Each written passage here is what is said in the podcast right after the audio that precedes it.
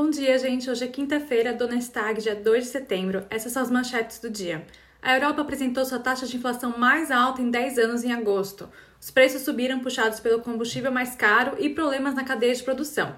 Mas apesar da inflação a 3%, analistas acreditam que pode ser uma condição temporária. A greve dos trens continua na Alemanha, especialmente depois que o líder sindicalista anunciou que os trabalhadores rejeitaram a mais recente proposta do Deutsche Bahn.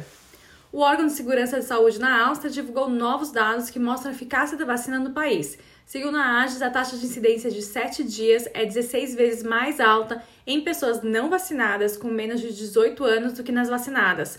Com os números subindo e maior ocupação nas UTIs, o governo está considerando medidas que podem ser anunciadas já na semana que vem.